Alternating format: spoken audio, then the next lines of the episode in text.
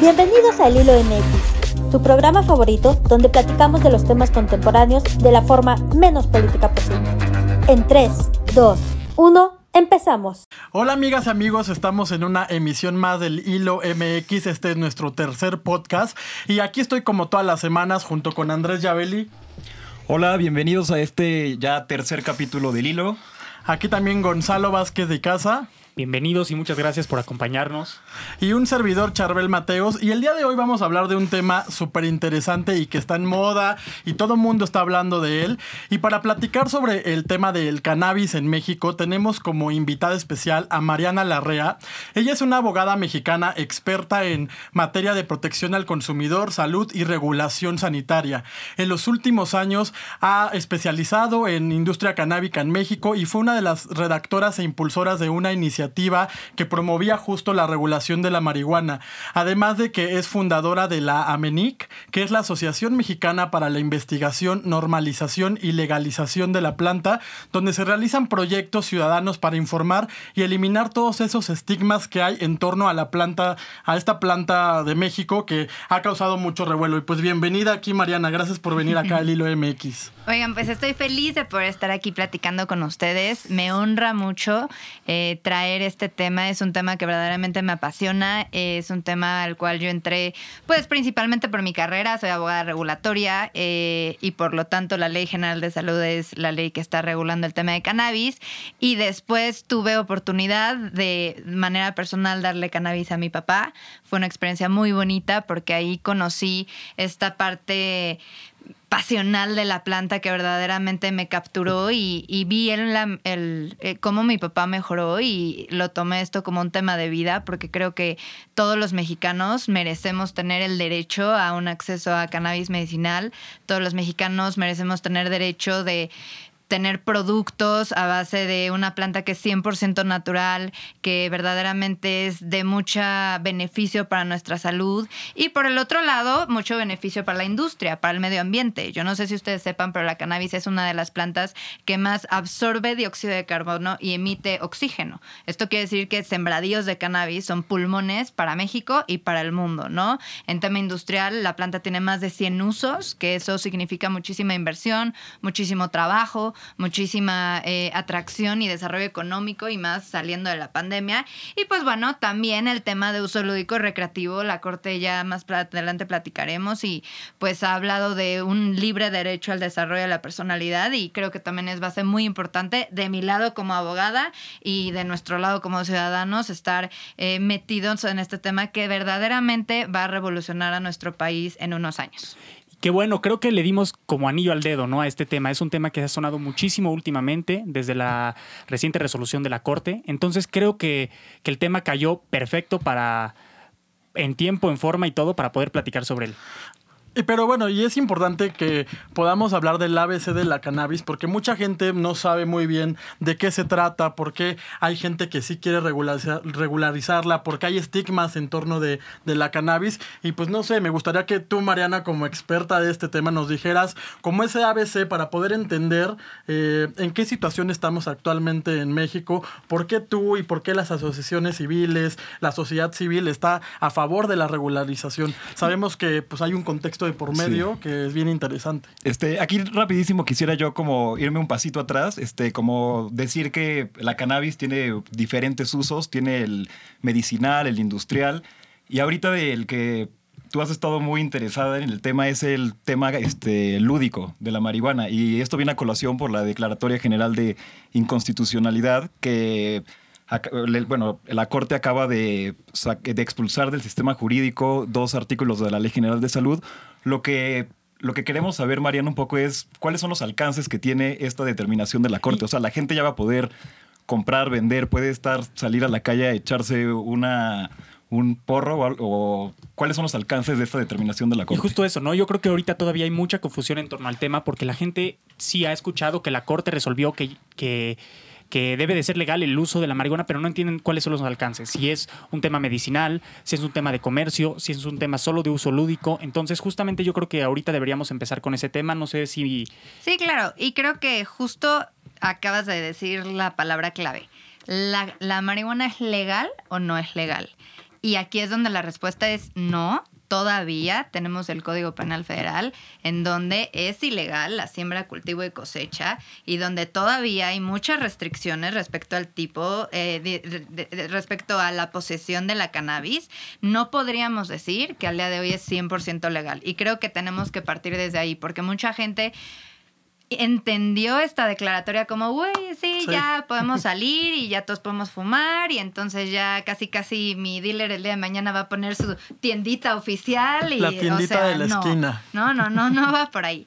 ¿Qué pasó esta semana? Se declaró inconstitucionales los cinco artículos de la ley que en su conjunto Ay, perdón que declaraban una La Ley General de Salud. la Ley. General de Salud, que en su conjunto declaraban una prohibición absoluta y esta prohibición impedía el libre desarrollo de la personalidad. ¿Por qué una prohibición absoluta? Porque uno de estos artículos en la Ley General te habla de todo acto relacionado a la cannabis y dentro de ese todo acto venía incluido el consumo. Entonces, eh, no es que sea legal al 100%, no, solo se declararon inconstitucionales. Esos artículos van a seguir en la ley. O sea, hasta que Cámara no haga una reforma y no los quite, de, no los derogue de la ley, ahí van a seguir.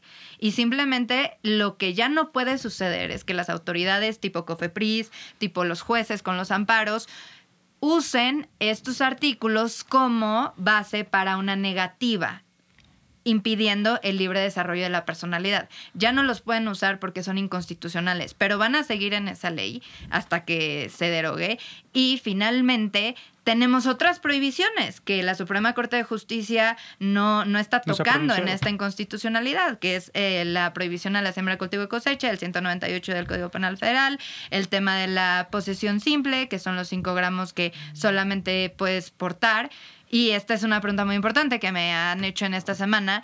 Oye, ¿y qué va a pasar si ya se declaró la inconstitucionalidad? ¿Me puede seguir parando la policía y me puede seguir llevando por traer cannabis? Claro que sí. Porque de aquí a que tú le compruebes al policía que son 5 gramos y de aquí a que le compruebes al policía que la posesión de esos llegó 5 el- gramos Sí, son tienes que, traer, tienes que traer tu báscula casi casi para poder No, postar eso. sí, y Y, la tienes que sigue tu siendo factura de a criminalizar dónde a la los compraste. consumidores. Y eso no va a pasar porque es, se declararon inconstitucionales estos artículos, pero no se reguló un mercado. Entonces, ¿qué es lo único que está haciendo? Eh, es- eh, este- esta situación abre dos, dos puertas. Uno, comercialización en el mercado negro, porque es lo más fácil, a la distancia de un WhatsApp. Pero número dos, sí es un paso muy importante porque los ministros en la sesión lo dijeron. Es un impulso para que el Congreso saque una ley. Sí. O sea, están Oye, presionando. Entonces, perdón. Entonces lo que dices, Mariana, es que sigue habiendo incertidumbre para la industria canábica en México. O sea, ayudó, es un avance, pero pues todavía creo que hay aquí bastante es importante como dar ese contexto también para todos los que nos escuchan, según lo que explicó Mariana, y corrígeme si, si estoy mintiendo, estoy diciendo alguna tarugada. Entonces, la Corte resolvió con relación a la Ley General de Salud. Sí. Lo que declaró inconstitucional son dos artículos de la Ley Cinco. General de Salud, cinco artículos, Cinco perdón, de la Ley. General de Salud. Pero en el Código Penal todavía sigue estando penalizada La siembra, cultivo la y cosecha. siembra y cultivo y co- cosecha y, Y posesión. posesión de la marihuana.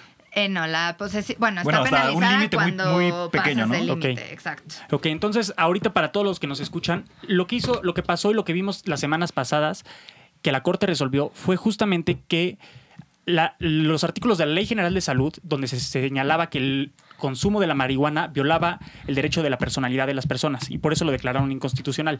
La Ley de General de Salud ya no tiene esos artículos. Esos artículos sí ya fueron, este, No, sí los tiene. Sí los O fueron. sea, no los van a quitar hasta que no haya una reforma a la ley en Cámara y por medio de derogar esos artículos. ok. Y- Lo único que ya no pueden es usarlos. Perfecto. Y nada más como contexto, cuando la Corte, este, bueno, a la Corte le llegaron primero, le llegó un amparo y resolvió que era inconstitucional estos artículos de la Ley General de Salud. Posteriormente le llegaron otros cuatro amparos. Ajá. Pero el primero fue para uso medicinal. Ok. El primero, primero. Entonces, la Corte recibe estos amparos y al momento que reciben estos, estos cinco amparos y, se- y son Cinco sentencias. cinco sentencias en el mismo sentido, sin ninguna en- en contrario, se inicia el procedimiento de la declaración de inconstitucionalidad de estos artículos.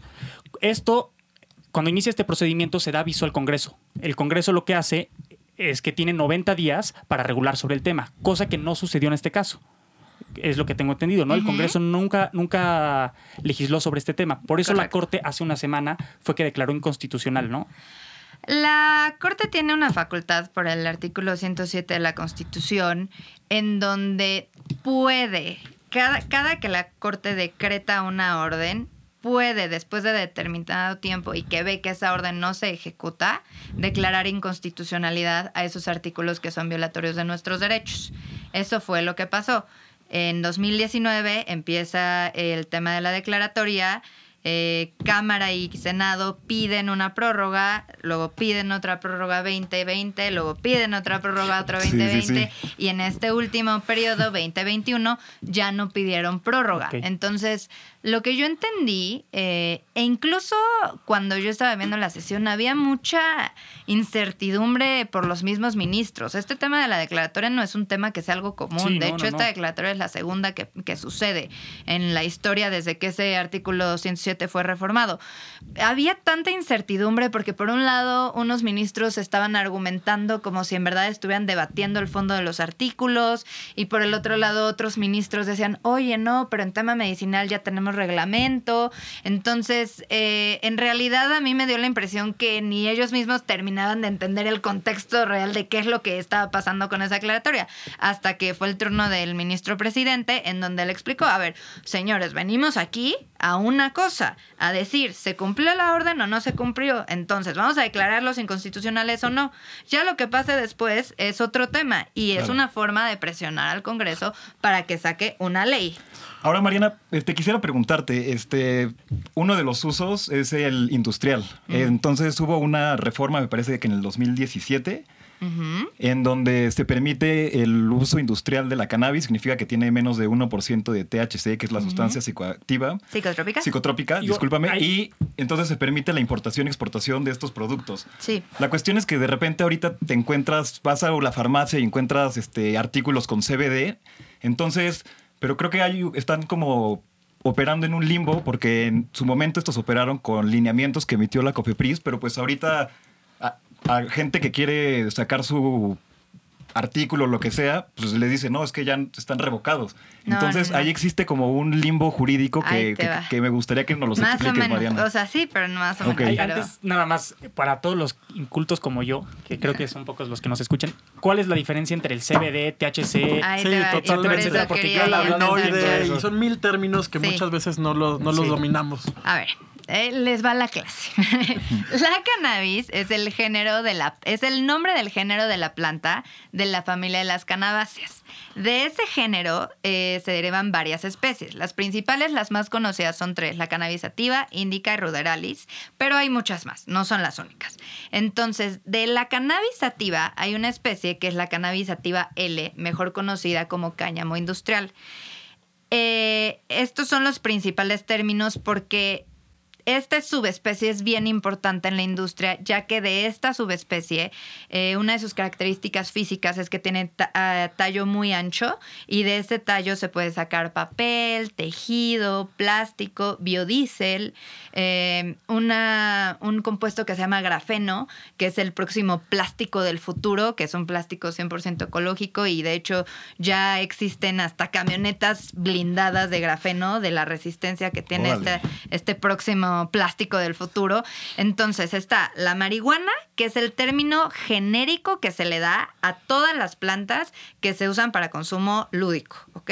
Ese es el término genérico, no es un nombre científico, no está en la ley, bueno, no sí está en la ley erróneamente, pero es un término genérico que se le dio a la planta en la época del Refer Madness, cuando estaba la guerra contra las drogas en Estados Unidos, y solamente fue para estigmatizar a la planta como una planta de consumo eh, de el diablo, se podría decir. Entonces, pero el nombre en realidad del género de la planta es cannabis. Entonces está la marihuana, que son estas especies que se usan para fumar, y está el cáñamo, que es esta subespecie. Yo a veces en mis conferencias lo platico como el limón y la toronja. Son de la misma familia de cítricos, eh, completamente distintos, con compuestos completamente diferentes, pero los dos son cítricos porque son de la misma familia. ¿Y cuál es la igualdad entre la cannabis eh, marihuana y entre el cáñamo, que los dos tienen cannabinoides. Y ahí vamos a la historia de los cannabinoides. El cannabinoide más conocido y el malo de la historia es el tetrahidrocannabidiol, que es el THC. Es un psicotrópico. El que y, te pone. y tú dijiste hace Que te vas ratito. al viaje y ya no regresas. eh, psicoactivo. Es una diferencia muy grande psicotrópico y psicoactivo. El psicotrópico actúa en tu sistema nervioso central de manera directa y el psicoactivo ah, eh, actúa por medio del sistema nervioso central, pero no de manera directa. Entonces, como bien dices, el que te pone es el psicotrópico porque actúa directamente. Y el CBD sí está comprobado que es psicoactivo, pero no afecta de la manera en la que el psicotrópico lo hace. ¿Y qué es el que se ocupa para uso medicinal o no? ¿El CBD? Ah, otro mito. Tanto el THC como el CBD, los dos son medicinales. Depende de la proporción en cómo lo consumas, depende de cómo se recete por medio del médico y depende de cuál sea tu padecimiento. O sea, los dos, porque siempre dicen, no, la marihuana para los que se drogan y el CBD para el medicinal. No, el THC está comprobado para temas contra el cáncer, que es buenísimo, justo a lo que le da a mi papá fue THC. ¿no? Entonces, que es buenísimo para muchísimos tratamientos. Y de hecho, trabajando juntos, el CBD y el, T- el- y el THC se potencializa porque trabajan en un efecto sinergia, como le dicen los doctores. Entonces, junto con los otros cannabinoides, nosotros conocemos estos dos.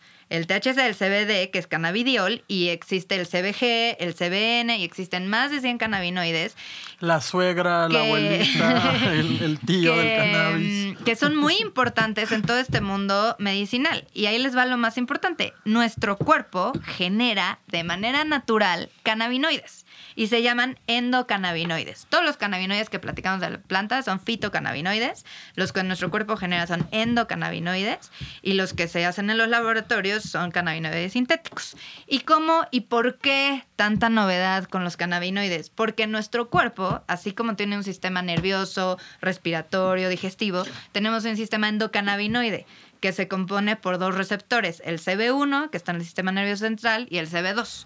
Entonces, cuando tú consumes cannabis por cualquiera de los medios, ya sea fumado, comido, gotitas, lo que quieras, Y la pomadita, El- el famoso publicidad Marihuanol. este cannabinoide se dirige a nuestro sistema, ner- eh, o sea, perdón, a, a lo- a los receptores CB1 y CB2 y genera acciones biológicas necesarias. Por lo cual, a ti, a mí y a tu mamá nos va a funcionar completamente distinto porque va a reaccionar de acuerdo a lo que tú necesitas. Mariana es migrañosa. Entonces, Mariana en una expo de cannabis dijo, pues bueno, si están tanto promocionando esto, voy a ver qué onda con estas gotitas. Me las empecé a tomar, nunca sentí nada, y menos high, nada. Hasta que un día mi hermana dijo, oye, ¿y las gotitas? Y yo, no, pues saben rico. No, Claro. no me sirven de nada. Y la migraña, ah, caray. Había Y desaparecido. Sí, se me quitó. Para O-. Oye, Mariana, Neta, ¿y para si siempre. tiene tantos usos y por qué la resistencia del Congreso y de las autoridades Pues por lo desde mismo. el Ejecutivo que no emite reglamentos Por hasta el Congreso que lo patea, potea? ¿Cuál es el qué es lo que se necesita para empezar como Es que, para, eh, El te- yo creo que porque no hay expertos, ¿no? Sí, o sea, no. solo legislan por legislar, pero no se meten No, a yo creo que va de- más de temas. fondo, ¿no? O sea, por un tema Sí. Yo creo que es un tema tabú. antes. También Es- es, un tema tabú que lo que decía, ¿no? es La marihuana. Sí, o sea, tú llegas la con del abuelita y le digo, oye, me voy a fumar o me voy a echar unas O gotitas sea, de es- CBD. No, no, no. Pero es, a ver, eh, regre- Pero bueno, regreso, pero ya y, existe regreso y termino el o tema sea, de la migraña. ¿Cuánto me gasté en ese gotero de migraña? 1.500 pesos. ¿Cuánto me gastaba al mes en supradoles y en el somig de la migraña? Más de 2.000 pesos. O el doble, porque era cada 15 días. Ahí está tu interés. Es un, es un interés económico, principalmente.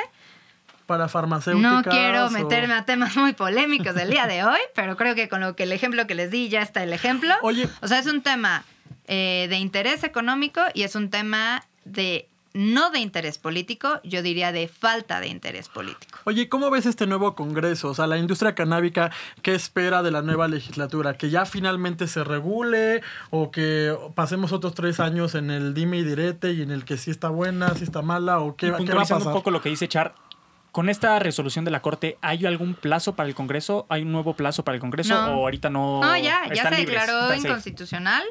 Eh, obviamente el Congreso pues sigue con la presión de sacar la ley, pero ya más que una presión de la, de la Corte, ya es una presión de la industria, ya es una presión de los consumidores, ya es una presión de, obviamente, que ellos en algún momento van a tener que cumplir y entonces ya es un conjunto eh, de fuerzas que esperemos que para la próxima legislatura salga la ley.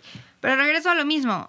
Eh, yo con los proyectos que veía los periodos pasados, yo decía, pues con ley o sin ley, basically el mercado se va a quedar igual, porque están poniendo tantas restricciones, están poniendo tantas limitantes, eh, empezando por el tema de impuestos, que, híjole, este, al que es consumidor, consumidor de toda la vida, ver que lo que él normalmente consume le va a costar dos o tres veces más, Sí, es lo que pasa cuando sobreregulas un Claro. mercado, ¿no? Exactamente. Se recurre al Y- Oye, mercado Mariana, negro. y Ya iba la a- corte aquí decía, por ejemplo, perdón, Char, este, que ya instruyó a la COFEPRIS para que ya pueda emitir lineamientos para que la gente pueda este, adquirir sus semillas. Entonces, tú ahorita ya tocas la puerta en COFEPRIS y ya te van a dar tu autorización. No, no tan así. O sea, hoy tocamos la puerta en Cofepris como lo hacíamos antes y nos íbamos a los amparos y de hecho se otorgaron más de 600 amparos para uso personal.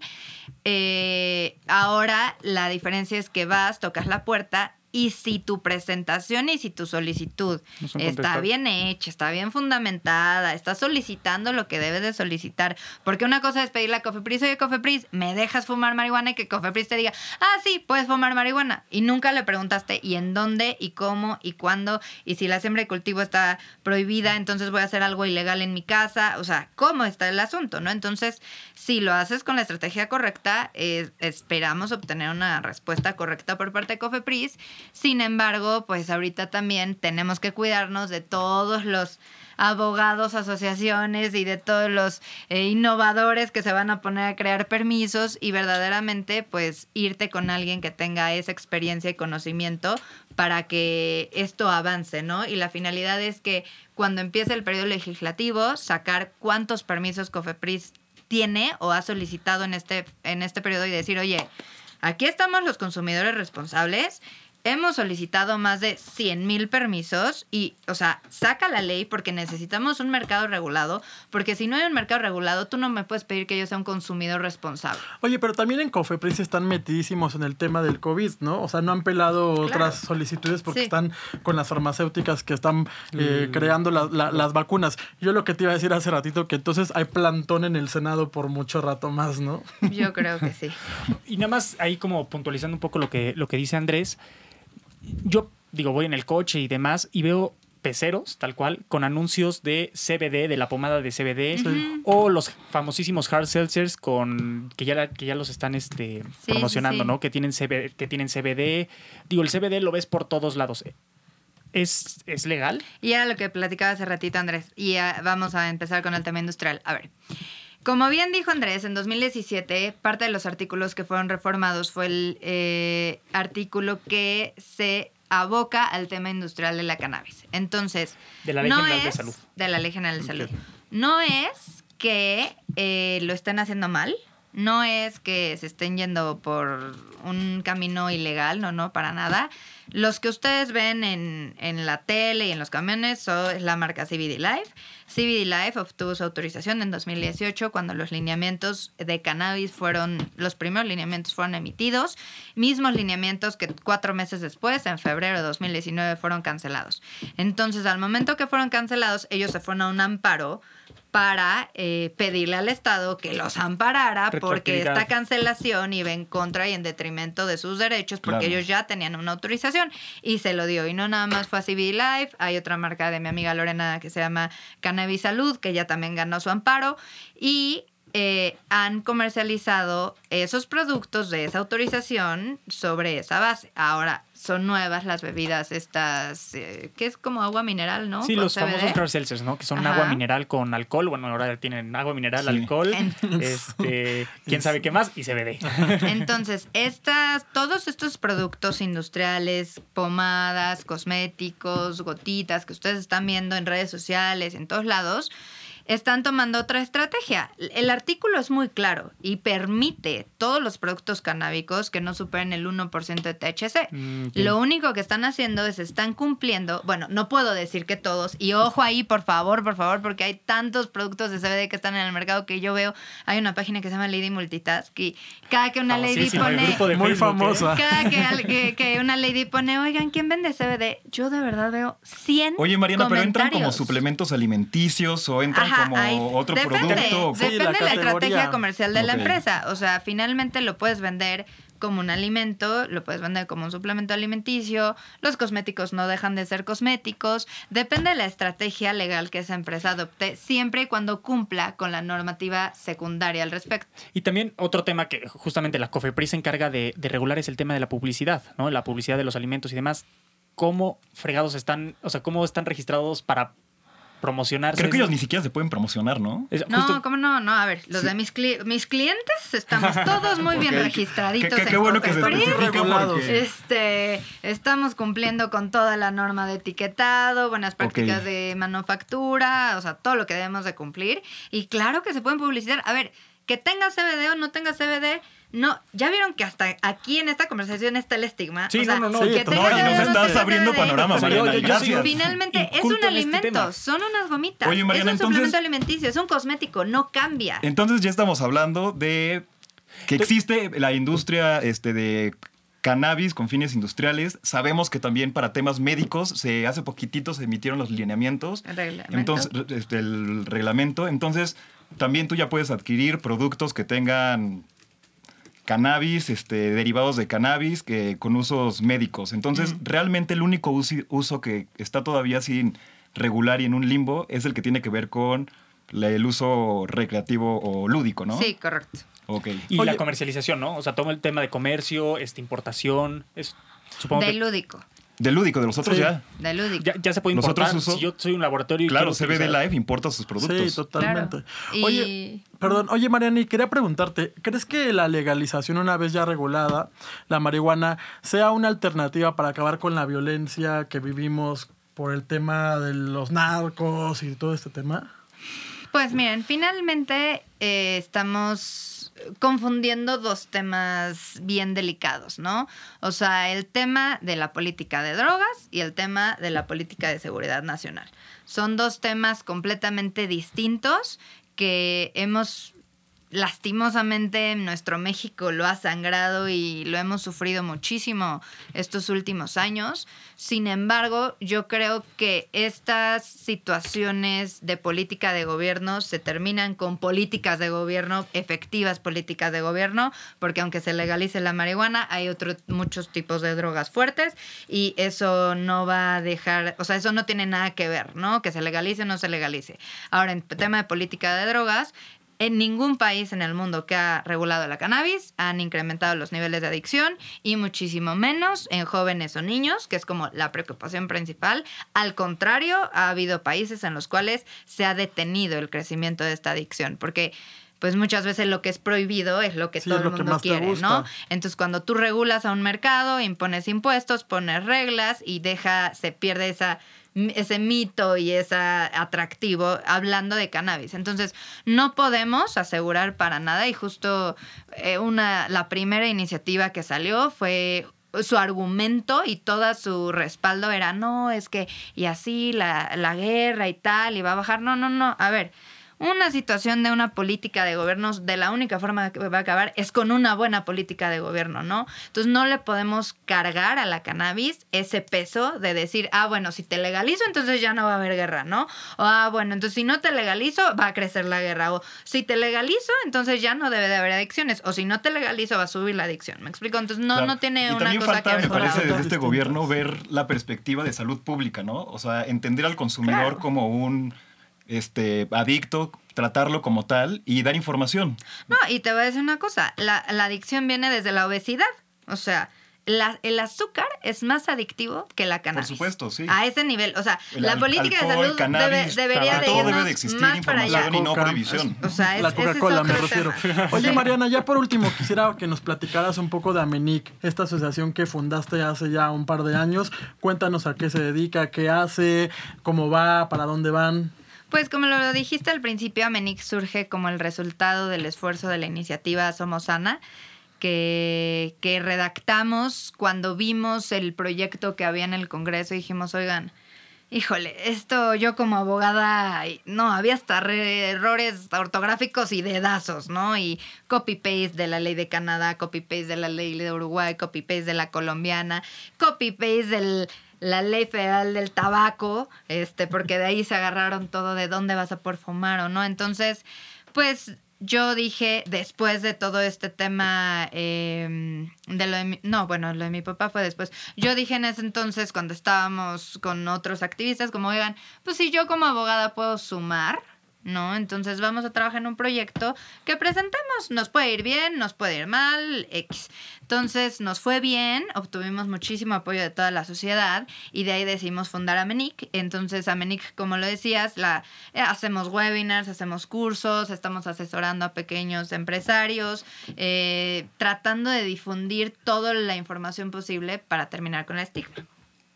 Perfecto, entonces, pues yo creo que ya nada más para cerrar, yo creo el público quiere saber algunas preguntas muy concretas para quedarse con eso, ¿no? Hoy por hoy, ¿el uso lúdico de la marihuana está prohibido o no está prohibido? permitido por medio de un permiso que va a otorgar COFEPRIS. La comercialización, si alguien quiere agarrar y dedicarse a vender y etcétera, Uso etcétera. lúdico está Prohibido. prohibido. Importación. Uso industrial está permitido. Oigan, y yo tengo una pregunta ahí políticamente incorrecta. ¿Fumas o no fumas marihuana? Porque eres experta, pero todos queríamos Sí, saber eso. No, a ver, no, pues a- no, eso yo creo que esa es de las cosas que más me gusta de este tema en mi vida y nunca, o sea, la acabo de probar hace un mes, pero no, o sea, mi trayectoria universitaria or- orgullosamente de la UNAM eh, y de mis amigos en la escuela se burlan porque Mariana, ¿de qué hablas hablando de cannabis? No Sí, sabes no qué sabes, es eso. no has experimentado. Entonces, sí. Oye, Entonces, oye. no, la verdad mi acercamiento fue por mi trabajo, por mi papá y ahorita por esta pasión de hacer algo por México de mi parte. Oye, Mariana, ¿cómo te pueden buscar en redes? Es arroba Mariana con doble N guion bajo Amenic y pues Facebook Mariana Larrea. Y las redes sociales de la asociación. Es arroba Amenic. Muy bien, pues muchísimas gracias Mariana por acompañarnos el día de hoy. Yo no me quiero despedir sin antes agradecer al estudio Ponis Corral que siempre está muy ad hoc para poder grabar estos podcasts y a nuestro gran productor Batman que también aquí detrás de cámara siempre hace todo lo posible. Pues muchas gracias a todos y marihuanicen la legal iguana. Muchas gracias. Que estén muy bien. Y gracias, Mariana. Muchísimas Saludos. gracias. Recuerda seguirnos en nuestras redes sociales arroba el hilo MX, abriendo conversaciones.